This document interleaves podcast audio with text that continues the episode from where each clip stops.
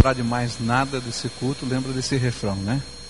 Descansa em Deus, porque Ele é o que? Senhor. Ele está no controle de tudo. Tudo está debaixo da autoridade e do poder dele. Nós vamos entrar num novo ano, não é? E é é uma coisa interessante a maneira como nós lidamos com o novo. Não propriamente o entrar um novo ano, que para muitos de nós é simplesmente virar a página de um calendário, né? as coisas estão acontecendo, a gente só vira a página do calendário. Mas quando a gente tem que enfrentar coisas novas na nossa vida, nós temos uma reação interessante. De um lado, nós nos sentimos motivados e excitados pelo novo. O novo desperta curiosidade, desperta interesse, não é? E a gente tem expectativas que a gente projeta sobre o novo. Mas de outro lado, carregamos sempre dentro do coração, junto com essa expectativa, essa ansiedade, essa excitação, essa motivação, um pouco de medo porque a gente não sabe direito o que vai acontecer, a gente não tem o controle de todas as coisas, a gente não está acostumado ao ambiente, ao local, a, a gente não tem todas as respostas, é, ou pelo menos as alternativas é, elaboradas na mente. E é por isso que quando temos que enfrentar, por exemplo, um novo emprego, a gente vai sentir essa mistura. Se a gente tiver que mudar de cidade, não é? Então vamos mudar para uma outra cidade. E é tudo novo, a gente sente essa mistura. Se a gente tem um novo desafio, mesmo no velho emprego, mas é colocado um novo desafio para nós, a gente sente aquela mistura de excitação, de motivação e lá um pouquinho de medo. Novo tempo, em qualquer sentido, vai sempre despertar essa mistura de sentimentos dentro de nós: excitação e medo. De outro lado, à medida em que o tempo passa e nós nos sentimos mais seguros de alguma maneira porque consolidamos a vida, o novo passa a gerar mais medo do que excitação. Então, se você, à medida que você vai envelhecendo, você se acostuma tanto ao seu lugar, você se acostuma tanto àquilo que você construiu e que parece ser um pouco mais seguro, um pouco mais concreto, que você se aventurar para algum lugar novo, começar tudo de novo, dá um desânimo. A gente olha assim e diz: será que eu vou entrar nessa situação? Puxa vida, você diz, mano, já entrei, já fiz, mas parece que a gente diz, não, mas agora está tudo organizado. Já sentiu isso? Não é? Parece que quando as coisas estão mais ou menos organizadas, o novo gera mais medo do que excitação. Nós estamos diante de um novo ano, está se aproximando, mais alguns dias. Para muitos de nós vai ser simplesmente a mudança de uma data no calendário da nossa vida, mas para muitos vai representar tempos de mudança. E alguns estão tendo que processar essa mudança nos dias de hoje. Por exemplo, alguns jovens estarão cursando a faculdade, passaram no vestibular, e a excitação do novo está lá, mas o medo de como é que vai ser também está lá. Outros vão entrar no terceirão esse ano, e aí então o medo é maior que a excitação, né? Porque tem que fazer o vestibular e aí você está já imaginando como é que vai ser, ou então cheio de dúvidas no coração: o que que eu vou tentar, o que que eu vou estudar. Né? E eu não me esqueço da frase da minha filha, né, nessa fase da vida, em que ela dizia para a gente assim, a gente orando, conversando com ela, o que é que você vai decidir? Ela disse assim: Pai, não é justo. A gente tem que decidir a vida inteira da gente em seis meses, não é? E realmente eh, a gente fica pensando, é, é difícil, é complicado, aquilo está tudo misturado dentro do coração. Alguns vão é, exercer a profissão que estudaram, tem alguns que estão se formando agora, nesse final de ano, e agora vão entrar no mercado de trabalho. E olha, isso também é um grande desafio. Entrar no mercado de trabalho hoje não é fácil. Né? E às vezes a gente se sente incompetente diante dos desafios que tem pela frente. E tendo que enfrentar um mercado tremendamente competitivo nos dias de hoje. Outros irmãos tendo que experimentar os novos desafios que se apresentam, porque sabem né, que nesse novo tempo, se não se aperfeiçoarem, se não se adaptarem, se não crescerem, se não se colocarem no mercado de uma maneira mais capacitada, não conseguirão manter os seus empregos. Porque essa é a realidade dos dias de hoje. Eu me lembro de um amigo meu que tinha uma grande empresa e ganhava muito dinheiro. E um dia ele chegou ao gabinete pastoral para conversar comigo, porque ele disse assim: Pastor, a minha empresa vai falir. Mas como? Você está endividado? Não, não tem um tostão de dívida. Mas como assim? Ele falou: Não, é que a minha empresa vai acabar. Não existe mercado mais para a minha empresa. Ele era dono de uma empresa de manutenção de máquina de escrever. Não é?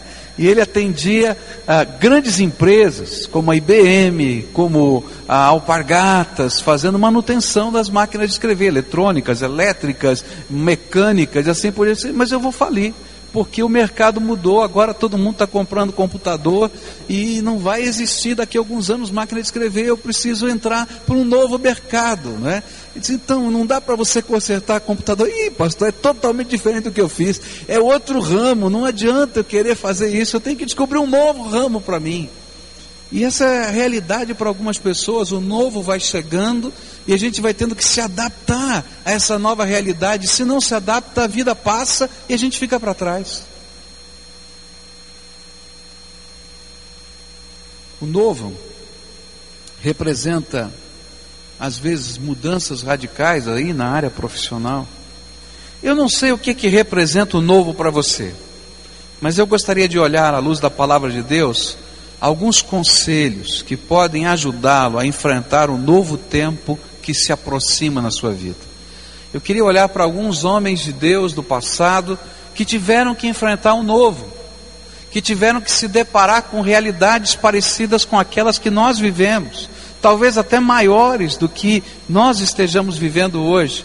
E eles puderam aprender com Deus a como enfrentar os tempos novos, os novos desafios, os novos lugares, as novas coisas que se apresentam diante de nós. O primeiro exemplo que eu queria estudar com você na palavra de Deus é o exemplo da vida de Moisés, aquilo que Moisés tem a nos ensinar. Abra sua Bíblia no livro de Êxodo, capítulo 3, e nós vamos ler os versículos de 1 a 4 e vamos pensar algumas ideias do capítulo 3 e do capítulo 4 do livro de Êxodo, para a gente aprender um pouquinho como é que a gente lida com o novo na nossa vida. Êxodo 3, versículos de 1 a 4. Diz assim a palavra do Senhor: Ora, Moisés estava apacentando o rebanho de Jetro, seu sogro, sacerdote de Midian e levou o rebanho para trás do deserto, e chegou a Horebe, o monte de Deus, e apareceu-lhe o anjo do Senhor em uma chama de fogo, do meio de uma sarça, e Moisés olhou, e eis que a sarça ardia no fogo, e a sarça não se consumia. Pelo que disse: Agora me virarei para lá e verei esta maravilha, e porque a sarça não se queima, e vendo o Senhor que ele se virava, virara para ver, chamou-o do meio da sarça e disse: Moisés, Moisés. E respondeu ele: Eis-me aqui. É interessante perceber que, de certa maneira, o novo nos atrai. E foi isso que aconteceu com Moisés. Moisés viu alguma coisa nova, alguma coisa inédita, alguma coisa que ninguém tinha visto. Ele viu um arbusto pegando fogo e não se consumindo. E a ideia que me dá a leitura desse texto é que ele ficou olhando para aquele arbusto pegando fogo durante algum tempo. Ele não se levantou imediatamente, porque um arbusto pegar fogo não era algo sobrenatural. Mas aquele arbusto ficar queimando horas a fio sem se consumir era algo sobrenatural. E ele começou a ficar preocupado com aquilo. O que está acontecendo? Esse arbusto pegou fogo já há mais tempo do que qualquer madeira pegaria. Está acontecendo alguma coisa esquisita e estranha nesse processo. E então ele se levanta, cheio de curiosidade. E nós, como seres humanos, somos curiosos por, natu por natureza. Nós adoramos a fazer as nossas descobertas das realidades novas. Nós queremos ver o que existe de novo, o que existe a mais. Mas nem sempre nós estamos dispostos a nos comprometer com aquilo que descobrimos. Porque às vezes as descobertas do novo exigem de nós mudanças, crescimento, superação. Nós estamos dispostos a conhecer, mas não estamos às vezes dispostos a viver, a integrar ou a inaugurar o novo. E muitos de nós não temos a coragem de pagar os preços que nos são exigidos por sermos os que inauguram um novo tempo. Porque toda vez que nós inauguramos um novo tempo e toda vez que nós tentamos algo novo, mesmo que seja algo que vai dar sucesso, que vai dar certo, nós temos um preço a pagar. E nós temos medo desse preço. Nós queremos fazer uma viagem turística pelo novo, mas nem sempre queremos que o novo faça parte da nossa vida. E foi justamente isso que aconteceu com Moisés. Ele ficou tremendamente atraído pela manifestação da glória de Deus, ele estava disposto a adorá-lo contemplativamente. O Senhor falou para ele: Olha, tira as suas sandálias, porque essa terra é santa. Ele não teve dúvida, tirou as sandálias, andou na ponta dos pés, chegou na presença de Deus, a glória de Deus encheu o coração dele. Enquanto a adoração era contemplativa, não tinha problema. Mas quando essa adoração começou a pedir dele compromisso, entrega, pagar o preço da sua descoberta de fé, ele temeu. Como muitos de nós tememos. Porque o novo sempre pedirá de nós superação e crescimento. Não tem jeito de a gente adentrar o novo se a gente não quiser viver superação e crescimento. E superação e crescimento tem preço e algumas vezes geram dores em nossas vidas. E tem sido este medo, este temor, esta falta de ousadia, que muitas vezes tem nos impedido de realizar o projeto de Deus e de construir o novo do plano e do projeto de Deus para nós. Eu me lembro que eu estava terminando o seminário e trabalhava numa entidade denominacional chamada Junta de Evangelismo da Convenção Batista Brasileira e secretariava um missionário americano chamado Perry Ellis, um homem muito alto, 2 metros e 20 de altura, 54 de sapato. Me lembro um dia que ele pediu uma carona, tinha um fusquinha, ele sentou no banco da frente, foi a coisa mais engraçada que podia imaginar, porque ele para poder caber no meu fusquinha, ele ficava todo encolhido e baixou a cabeça porque ele batia a cabeça no teto do fusquinha, né? Então aquele homem grande, ele um dia começou a conversar comigo. Ele gostava muito de dar conselhos. Ele sabia que eu era seminarista e que eu iria adentrar pela vida ministerial. Então ele falou uma vez para mim, ele disse assim: "Olha, muitos dos pastores não realizam o projeto que Deus tem para a vida deles. Porque eles têm medo dos grandes desafios que o espírito de Deus faz às suas vidas. Deus nos aponta o caminho e nem sempre todas as portas se abrem automaticamente. E nós vamos ter que trilhar esse caminho e pagar o preço do caminho que Deus tem. E só depois as portas vão se abrir. E eu guardei isso no meu coração, porque ele dizia para mim, Pascoal, você vai ser um pastor? Deus tem um projeto para a tua vida, mas não tenha medo do projeto que Deus tem para você. Mas toda vez que Deus coloca um projeto diante de nós e que Deus coloca o novo e Ele mostra um caminho para a gente, Ele diz alguma coisa, nós vamos ter que enfrentar a superação e vamos ter que crescer. Mas superação e crescimento em que sentido? Quando eu olho para a vida de Moisés, eu vou descobrindo como é que isso aconteceu na vida dele.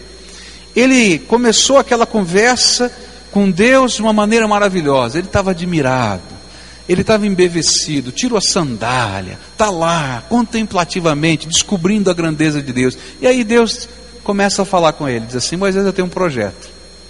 Eu tenho ouvido o clamor do meu povo que é escravo no Egito. Eu acho que naquela hora o coração de Moisés ardeu e diz: Que bom, hein? Demorou 400 anos para eu ouvir, hein?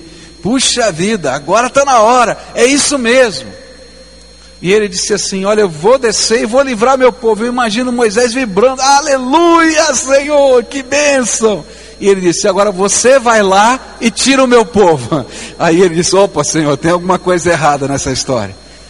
O senhor estava falando que é o senhor que estava ouvindo, que é o senhor, como é que eu vou lá? Não, não, peraí. E aí ele começa a dar uma série de desculpas que representam o medo do desafio, o medo do novo, o medo daquilo que Deus tem para fazer na nossa vida. No versículo, no capítulo 3, no verso 11, ele pergunta: "Quem sou eu para fazer isso?"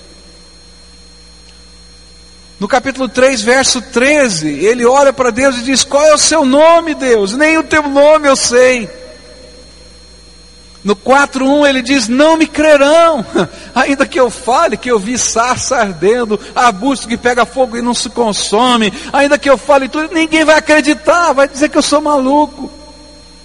E no capítulo 4, verso 14, ele diz o que nós dizemos muitas vezes diante do desafio de Deus: Eu não vou, estou fora. Na linguagem de hoje é essa: estou fora né? Ou mais ainda, né? Mais contemporâneo, fui, já fui, né? Tá, acabou. Não, que é isso? De jeito nenhum. Eu creio que todos os medos que estavam no coração de Moisés podem ser resumidos na primeira afirmação dele: Quem sou eu para realizar tão grande obra? Quem sou eu para realizar tão grande obra? E toda vez que a gente se depara com um novo desafio, com um novo momento, e se esse desafio é algo grande diante dos nossos olhos, ainda que isso nos motive, ainda que isso nos traga excitação, a gente tem um grande medo. Será que eu vou dar conta desse negócio? Quem sou eu para realizar tão grande obra? Você já se sentiu assim? Eu me lembro quando mudei aqui para Curitiba e a igreja que eu pastoreava em São Paulo era uma igreja que fazia parte da minha história. Eu nasci naquela igreja, eu era filho daquela igreja.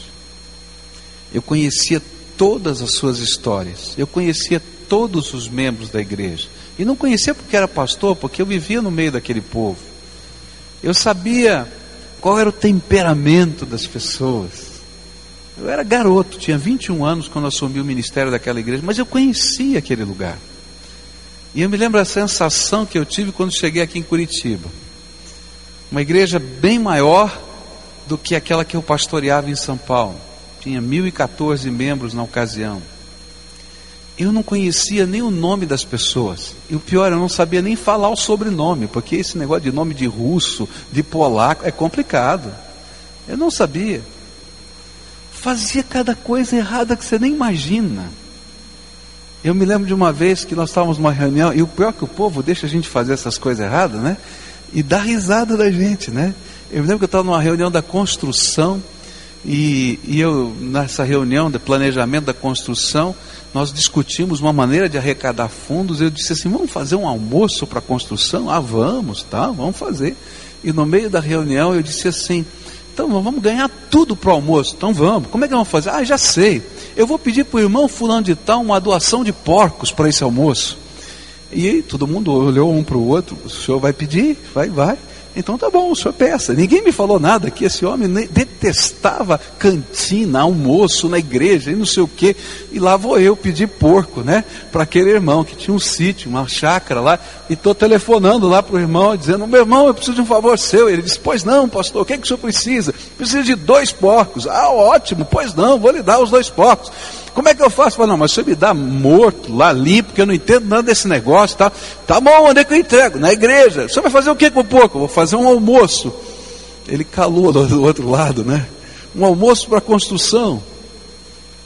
Mas ele já tinha dado, né? Então agora já tinha, tinha jeito, né? Eu só fui saber depois dessa história.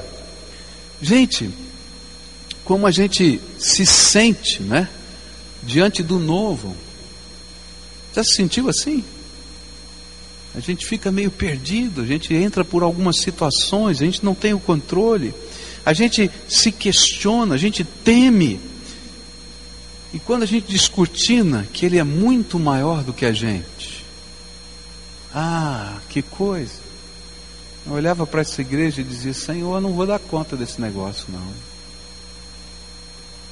O Senhor escolheu a pessoa errada para esse troço. Quantas vezes eu orei assim?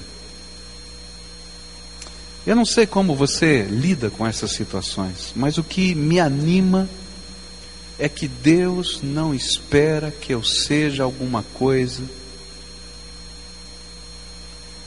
que eu seja o super-herói, que eu saiba todas as coisas. Deus não espera. Ele quer que eu me comprometa com Ele, a ponto de me lançar na empreitada que Ele mesmo abriu. E então, quando eu tenho essa coragem e eu me supero e supero o meu medo, ele diz a coisa mais importante que nós ouvimos nessa canção aqui: Eu serei contigo. Capítulo 3, versículo 12 foi essa resposta de Deus ao temor de Moisés: Eu serei contigo. Deus não está esperando, quando Ele abre uma porta para você, que você seja a pessoa mais capacitada, a mais importante, a mais entendida, a mais hábil.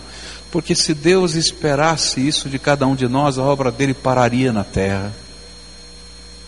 Nós nunca estamos preparados para os desafios de Deus, porque os desafios de Deus não são humanos, são transcendentes, são maiores do que o homem, são desafios divinos.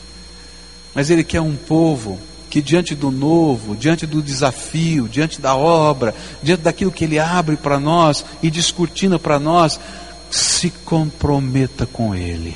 Senhor, não entendo, não sei, não posso, não consigo, mas eu vou andar contigo. Se esse é o caminho que o Senhor tem para mim, eu vou andar contigo. E aí a gente vai ouvir lá no coração e na alma. Vou contigo. Eu sou contigo. Soprar-se, no sentido bíblico, é crer que Deus pode fazer mais do que o meu potencial.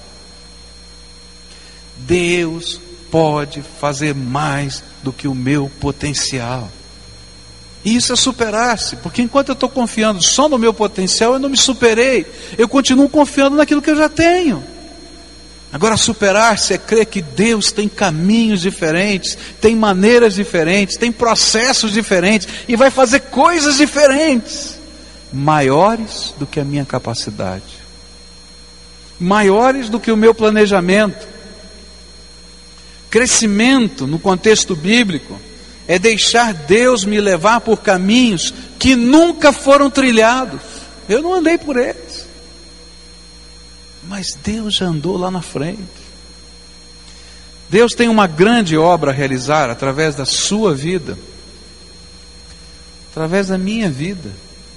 Mas eu e você precisamos desse tipo de superação e crescimento que transcende a nossa capacidade e que é conduzida e mediada pelo maior de todos os mentores desta vida, o nosso tremendo e poderoso Senhor. Não tem mentor melhor, não tem professor melhor. As portas não estão fechadas diante das poderosas mãos de Deus. Você crê nisso? As portas não estão fechadas diante das poderosas mãos de Deus. E nós, mas nós, o seu exército, é que às vezes estamos entrincheirados ao invés de marchar em direção delas para conquistá-las. Eu me lembro muito da cena de Davi e Golias. É tremenda essa cena, porque ela representa os desafios de Deus para nós. Está todo o exército de Deus entrincheirado atrás da montanha. Lá no fundo do vale tem um gigante. E chega um rapaz de 17, 18 anos de idade e começa a dizer: Vocês não estão vendo que esse homem está insultando Deus Todo-Poderoso? Nós vamos lá tirar satisfações com esse homem. E os irmãos dele estão dizendo: Você é louco, você não entende nada da vida, você não entende nada de batalha, seu negócio é pastorear ovelha, você veio trazer queijo, vê se traz o queijo e vai embora. Né? Ele está dizendo: Tudo bem, vamos ficar quieto, mas olha. E aí chega a notícia para o rei, e o rei fica animado porque tem um valente que quer lutar contra o gigante, e ele olha para o garoto e diz: Ixi, se esse é o nosso valente, já perdemos a batalha, vai ser pior a emenda que o soneto. Mas ele tem tanta convicção de que Deus é poderoso, de que Deus pode fazer alguma coisa, de que não existe gigante, que não existe desafio, que não existe porta fechada diante de Deus, que ele convence o rei. E o rei fica preocupado com aquele menino e diz: Toma minha armadura. E ele não consegue usar a armadura, ele não consegue usar a espada, ele não consegue usar todo o aparato da batalha. Eu acho que nessa hora o povo, o general, o rei, todo mundo desanima. Mas aquele menino diz: Eu vou em nome do Senhor dos exércitos. Essa é a minha força.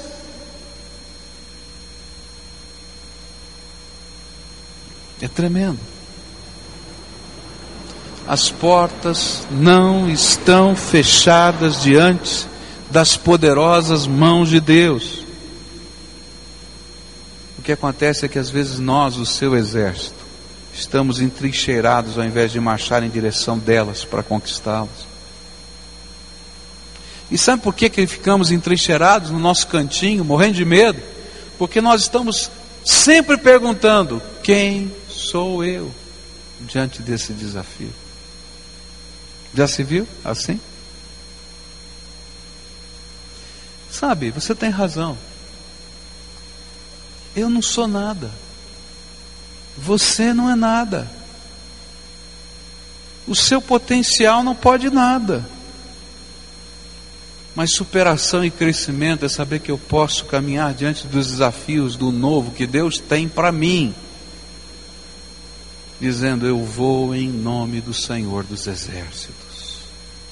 Eu vou no teu nome, Senhor, na tua autoridade e no teu poder. Você precisa de superação e crescimento.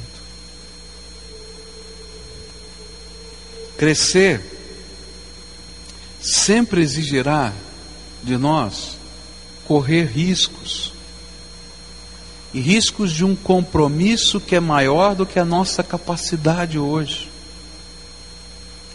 O novo está diante de você, Deus já o planejou, mas você precisará de um tipo de superação e de crescimento que vai além do preparo humano, mas que se substancia no compromisso com o plano e o propósito de Deus para a sua vida. E então, não será escrito pela nossa potencialidade o novo, mas pelo incrível poder de Deus, operando na fraqueza minha e sua.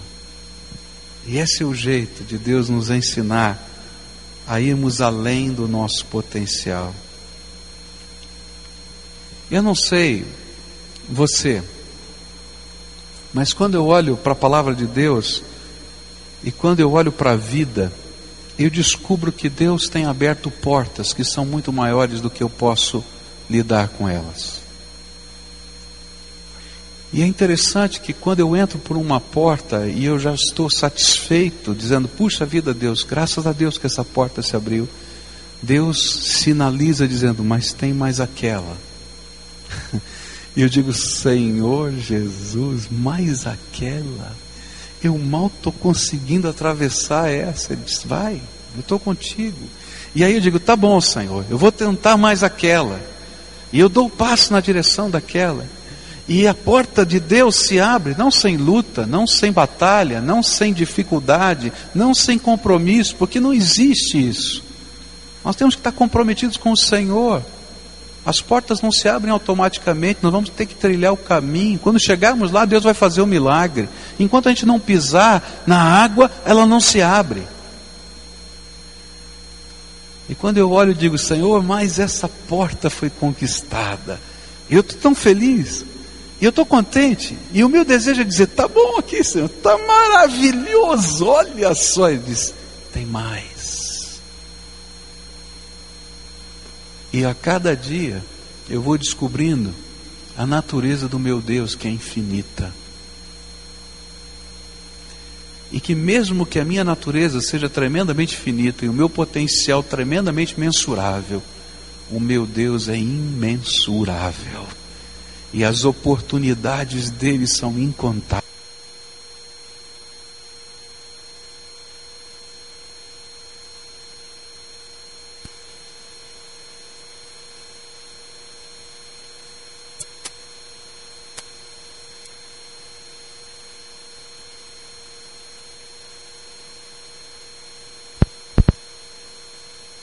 Desafio nessa manhã é o desafio sua vida. Profissional, familiar, financeira, moral, de estudos, de vida espiritual, de fé. Porque Deus, quando olha para mim, Ele não olha só para um pedaço, Ele olha para a minha vida toda. E Deus está desafiando você a olhar para frente, olhar para o novo, com olhos de quem não confia apenas no seu potencial, porque o seu potencial já está aí. É isso aí que você está vivendo. Mas em quem confia que Deus tem um plano para a sua vida, que Deus tem um propósito para a sua existência, que Deus, aquele que confia que Deus está traçando um rumo que precisa ser trilhado pela nossa existência e que vai não porque seja fácil o caminho, porque jogaram um tapete vermelho, vermelho, mas porque ele está ouvindo a voz do Senhor dizendo: esse caminho é teu, esse plano é para a tua vida, eu sou contigo, vai, eu sou contigo. E eu digo, Senhor, e amanhã? Ele diz: o problema de amanhã é meu, o teu problema é viver comigo hoje, comprometido e dando os passos que eu determinei para hoje. E é assim que Deus está fazendo uma obra tremenda. Você sabe como é que as pessoas são libertas do vício? Sabe como é que Deus liberta pessoas do vício? Não vem uma vara de condão dizendo, plim, está tudo resolvido. Não. Deus diz, eu sou contigo, vive hoje na minha presença, se compromete comigo hoje. E a gente só vive hoje. E amanhã, Senhor? Amanhã é problema meu. Levanta amanhã e Ele vai dizer, vive hoje comigo. Sabe como é que Deus restaura uma família? Deus não vai lá e bota uma varinha de condão e diz, plim, está tudo maravilhoso. Não, Ele diz, vive hoje comigo. Eu vou fazer a bênção de hoje na sua casa. Creia no poder de Deus para hoje, para agora. Toma posse, dá o passo de agora. E amanhã? Amanhã é problema de Deus. O Senhor vai fazer os milagres de amanhã. Sabe como é que Deus faz uma obra como essa, esse templo? A gente não fica. Muita gente pergunta para mim e para o André: quanto vai custar esse templo? Eu estou pouco ligando, não sei. Porque se eu ficar pensando tudo que eu vou gastar, eu não faço. Não é verdade? Você pergunta quanto eu gastei, também não sei. Eu quero saber o que Deus vai fazer agora. E aí a gente olha para as janelas, a gente olha para o berçário e diz: Senhor, nosso desafio é esse. O Senhor dá. E a gente vai. Esse é o problema de hoje. E o Senhor vai nos dando a graça dele. Sabe como é que Deus faz milagres? É quando a gente se compromete com Ele, com ousadia diante dos desafios do Espírito na nossa vida. Qual é o desafio de Deus para a tua vida? Então se comprometa com esse Deus. Porque se ele esperasse que você tivesse toda a competência, você seria Deus e não ele. Eu vou em nome do Senhor dos Exércitos. Ele é a minha força, Ele é a minha segurança. Ele é a minha esperança, Ele é a minha superação, Ele é o meu crescimento. Ele, Ele sabe. O novo é novo para mim, mas não é para Deus. Eu fico pensando como é difícil aprender a andar. Você já viu uma criança aprendendo a andar? Quando ela tem que dar os seus primeiros passos e ela não segura em nada, porque geralmente a gente vai aprendendo a andar, não é isso? Primeiro engatinha, depois a gente aprende a segurar nas coisas e nas pessoas, mas chega uma hora que a gente tem que dar passos. E toda criança tem medo de dar os seus primeiros passos sozinha. Porque é tremendamente novo andar aparentemente desamparado. Mas o papai e a mamãe estão lá a incentivar. Vem, filho, vem, vem. Já viu essa cena? Lá, a criança está lá ela está, vem, vem com o papai, vem com a mamãe, vem, vem, vem, vem, vem. Porque o andar não é novo para o papai e para a mamãe. É simplesmente andar. E eu às vezes vejo Deus olhando para a minha vida e para a sua vida, dizendo: Vem, meu filho, vem.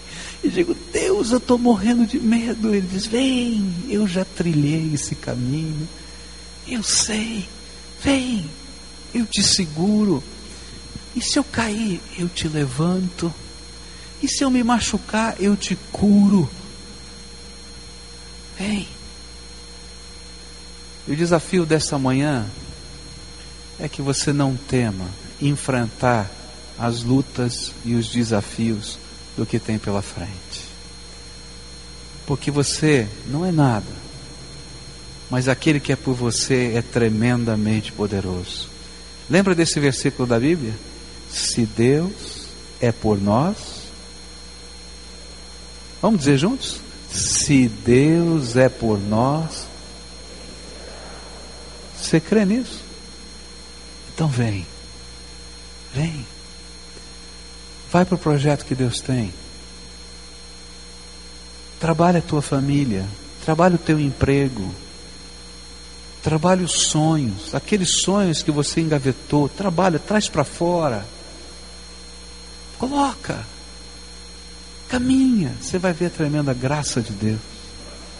Quero terminar lembrando de um irmão da nossa igreja que teve lá em casa alguns meses atrás eu desafiei, né? acho que foi o ano passado que eu desafiei, a você começar esse ano colocando na presença de Deus, abrir uma agenda e colocar ali todos os sonhos, todos os sonhos diante do Senhor, em todas as áreas, financeira, familiar, emocional, espiritual, de estudos, de aquisições, tudo, coloca diante do Senhor, tudo. E aquele irmão teve lá na nossa casa um, um mês passado, e ele estava tão feliz, ele e a esposa, felizes, porque eles fizeram isso em família, colocaram aqueles sonhos todos no papel. Né? E alguns sonhos pareciam tão complicados, tão longe, tão distantes, tão difíceis. E eles começaram a orar. E começaram a buscar de Deus graça. Porque isso não depende da gente, depende do Senhor. E buscar de Deus graça. Alguns sonhos o Espírito Santo falou claramente à família deles: esses sonhos não são meus, não são bênção. Risca. Eles riscaram. Mas a maioria deles ficou lá. E ele disse assim: Pastor, não terminou o ano. E todos, todos os itens dessa lista já foram dados pela graça de Deus. E ele dizia: Pastor, a gente diz assim, as pessoas vão achar que é tudo fácil, mas, pastor, você não imagina como era complicado isso, aquilo, e começava a pegar as coisas mais complicadas. O novo está diante de nós. O novo está diante de você. E não depende da tua força, da tua potencialidade. Depende do teu pacto, do teu compromisso com o Deus vivo. O novo sempre vai pedir da gente superação e crescimento.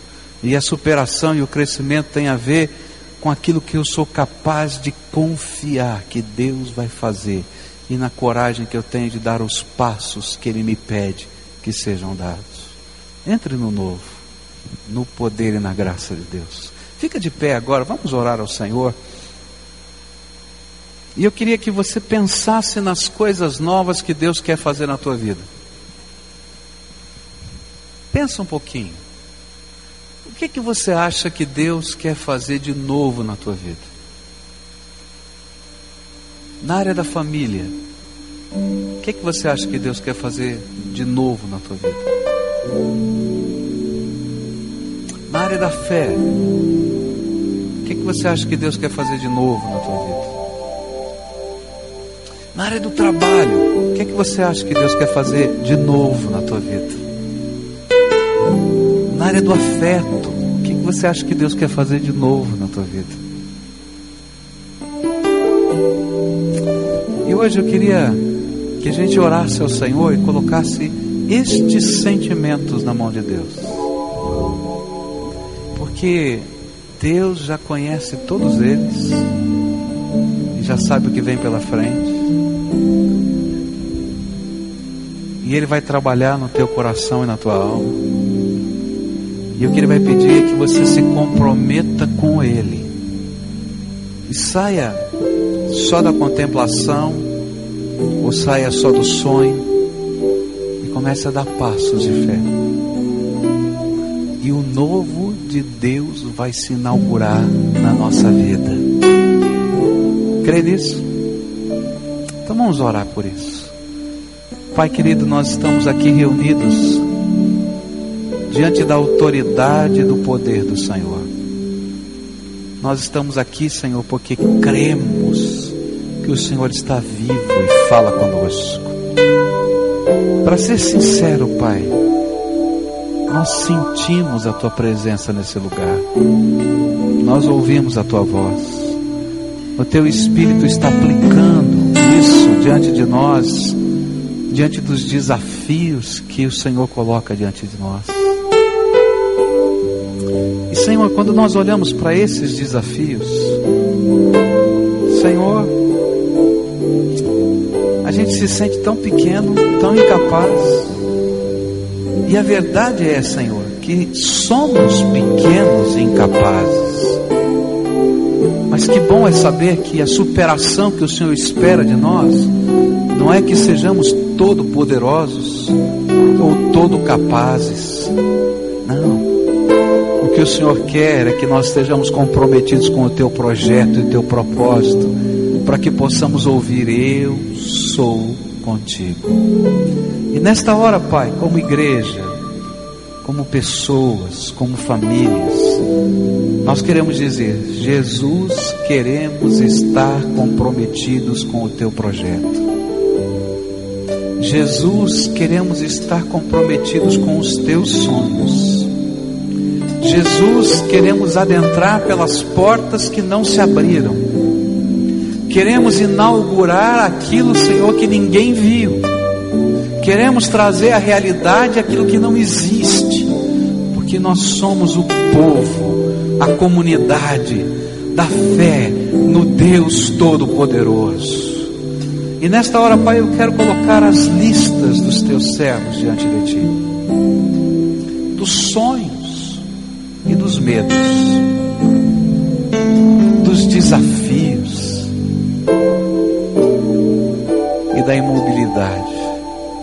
E quero te pedir, Senhor, vem com teu espírito e lidera o teu povo e faz-nos guerreiros do Senhor, pessoas comprometidas com o Senhor acima de tudo. Que desbravem, que entrem, que conquistem, não pela sua força, nem pelo seu poder, nem pela sua capacidade, mas no nome poderoso de Jesus, o nosso Redentor. Faz isso, Senhor. Realize essa obra em nós, para que a glória seja tua, porque todos hão de saber que nós somos incapazes, incompetentes e pequenos mas que o Deus que servimos é grande e poderoso, que não há muralha que não caia diante dele, que não há mar que não se abra, que não há caminho que não seja esculpido na rocha pelo teu poder, que não há água que brote da rocha, Senhor, quando não há água em nenhum lugar.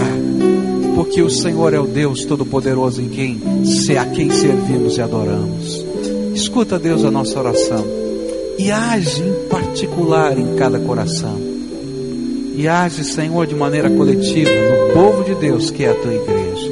É aquilo que oramos em nome de Jesus. Amém e amém. Canta conosco.